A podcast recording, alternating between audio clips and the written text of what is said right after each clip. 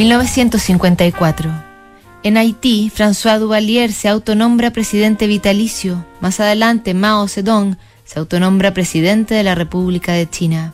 Jonas Salk inventa la vacuna contra la poliomielitis. Elvis Presley graba su primer disco. Ernest Hemingway recibe el premio Nobel.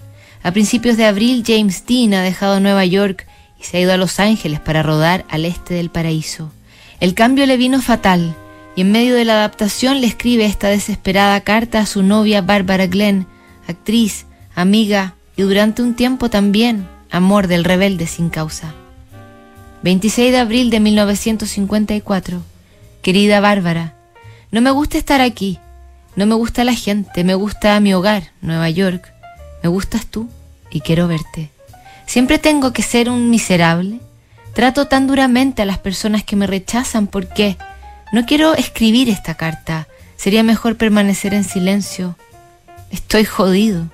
Llegué aquí el jueves, fui al desierto el sábado y esta última semana a San Francisco. No sé dónde estoy.